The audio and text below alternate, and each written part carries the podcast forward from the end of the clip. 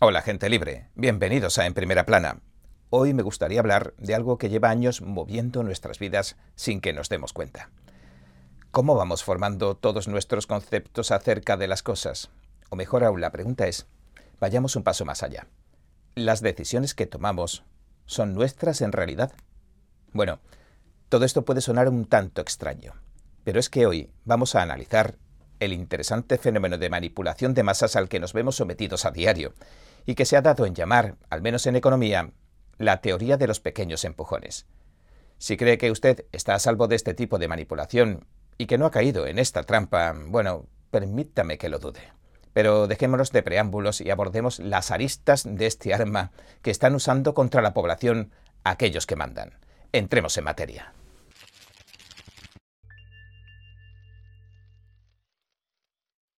Sin duda, muchos lectores estarán familiarizados con la teoría de los empujoncitos, de los pequeños empujes.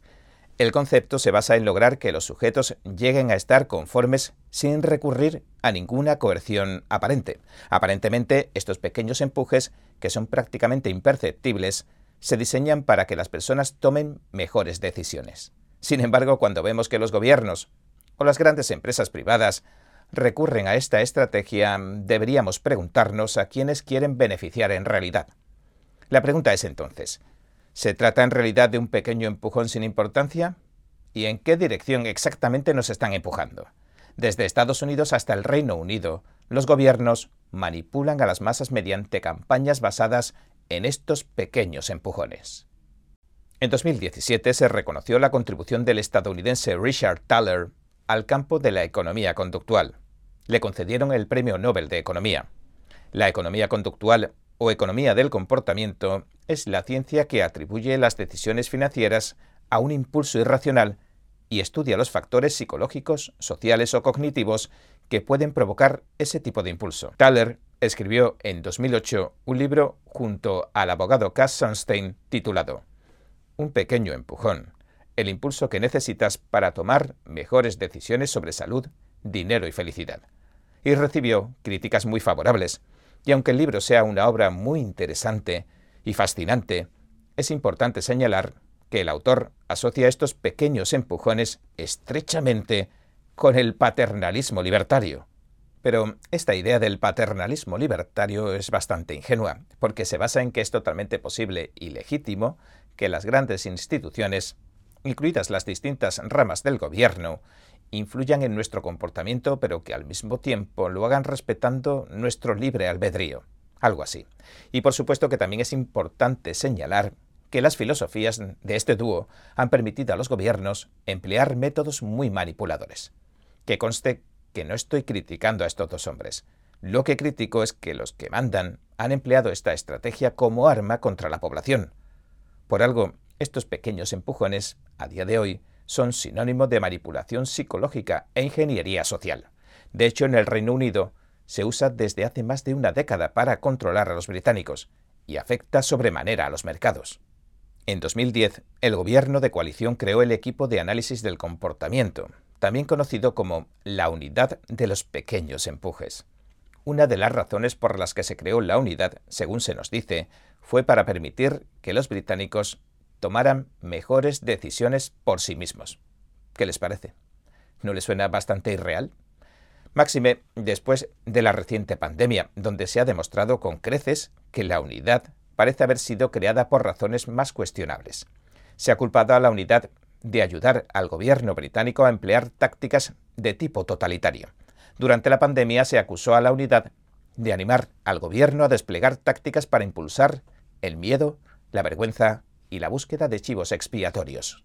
Varios psicólogos prominentes también criticaron a la unidad por emplear tácticas muy poco éticas para asustar a los ciudadanos británicos y que cumplieran con las orwellianas medidas de la COVID. Pero por supuesto que nada de esto ha impedido que esta unidad haga cada día recomendaciones, entre comillas, más peligrosas y perjudiciales. El año pasado la unidad aconsejó a los bancos británicos que emplearan la gran cantidad de datos que poseen para hacer un seguimiento de la huella de carbono de los británicos. Es decir, quieren rastrear cada uno de los movimientos de los británicos bajo la excusa del cambio climático. que se usa habitualmente para estos y otros menesteres. La unidad también parece estar a favor de establecer un sistema de crédito social como el de la China comunista, que se basa en recompensar al llamado buen ciudadano y posibles castigos al llamado mal ciudadano.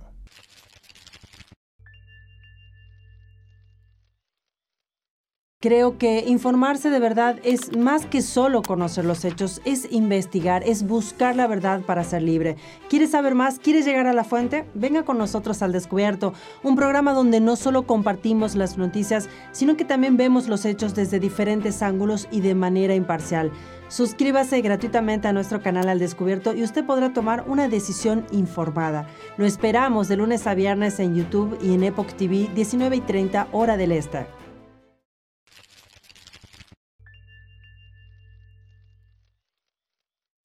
Entendiéndose como mal ciudadano, claro, a aquellos que no obedecen los sádicos deseos de los regímenes tiránicos. Porque, por supuesto, todo este sistema debe ajustarse a las decisiones y deseos de los líderes supremos de los gobiernos totalitarios. Y esta unidad, en una entrada de blog bastante reveladora, que publicó el año pasado, reveló que había firmado un acuerdo de colaboración con Kogo. Kogo es una empresa que se dedica a gestionar la llamada huella de carbono de nosotros, los seres humanos. Así que esta unidad y Kogo están analizando una serie de formas en las que, cito, los bancos deberían ir dando empujoncitos a sus clientes para que se vuelvan más ecológicos. Fin de la cita. Como vemos, el comodín del cambio climático sirve para todo. Y como resulta evidente, las ansias de manipular y dominar a los demás nunca terminan, simplemente evolucionan con los tiempos. Durante la pandemia, los gobiernos de todo el mundo emplearon esta estrategia para persuadir a la gente y para que se pusiera, por ejemplo, mascarillas hasta en su casa, de que se distanciara de sus seres queridos, de que no los abrazara, de que se distanciara de los demás en la calle o en las tiendas, e incluso para que aceptáramos que nos encerraran en nuestras casas, que cerrara las escuelas, que cerrara las carreteras y los comercios y que bloqueara las calles. Y por supuesto, arreció con el tema de que la población se vacunara. Todas estas campañas se acabaron agravando hasta la coerción policial barra vecinal. Y ahora que la pandemia ha terminado, estos pequeños empujones se usarán para dar a conocer toda una serie de iniciativas relacionadas con el clima, que como decimos, sirve para todo. Para todo aquello que no es bueno para la población, claro. En enero de este año, la unidad publicó un informe sobre la necesidad de una transformación social y del comportamiento, así la llamó afirmaba que en un esfuerzo por vivir en un mundo con emisiones netas cero, hay que vigilar de cerca a los ciudadanos. Esto incluye vigilar lo que compran, lo que comen, sus modos de transporte y si sus trabajos son o no respetuosos con el clima. El clima, el clima y el clima se ha vuelto el vehículo para la dominación sin discusión. Los espectadores estadounidenses pueden decir, sí, pero todo esto está ocurriendo en el Reino Unido. Nunca va a llegar a ocurrir algo así aquí, en los viejos y buenos Estados Unidos de América. Pero, de hecho, lleva años ocurriendo. Veamos algunos ejemplos.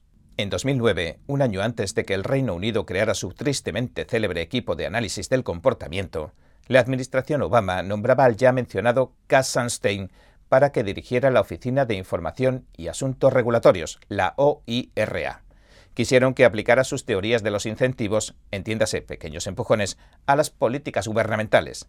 Este tipo de unidades no solo las han implementado los gobiernos, sino que instituciones internacionales como el Banco Mundial, las agencias de la ONU, la OCDE y la Unión Europea también han establecido unidades de conocimiento del comportamiento para facilitar la puesta en marcha de sus programas. Pero centrándonos en Estados Unidos en 2023 a día de hoy, se puede decir que los ciudadanos de Estados Unidos reciben estos pequeños empujones con regularidad, habitualmente. Es algo que una década después de que lo pusiera en marcha la administración Obama, ya se ha convertido en algo habitual. En otras palabras, usted va a tomar las decisiones que debe tomar según el criterio de los que mandan.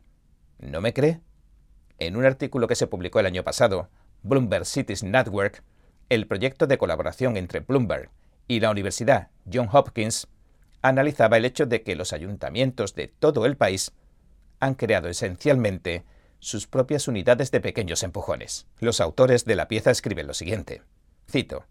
En algunos casos, esta iniciativa se organiza en equipos especializados que se inspiran directamente en las experiencias del Reino Unido. Fin de la cita. Bueno, Y esta es una afirmación que en realidad reconfortará a muy pocos de nosotros, gente libre. Porque cuando se emplea esta estrategia de los empujones a nivel individual, ya resulta un acto poco ético. Sin embargo, cuando los gobiernos y los poderes públicos empiezan a dar estos pequeños empujones, pasa de no ser ético a ser francamente peligroso. Y bueno, este ha sido nuestro episodio de hoy. Gracias por sintonizarnos. Si le gusta nuestro programa, por favor, no olvide darle a me gusta, suscribirse y compartir este vídeo con sus amigos y su familia, porque todo el mundo merece conocer los hechos. Una vez más, gracias por ver en primera plana. Mañana estará aquí Pachi Valencia con todos ustedes. Un abrazo.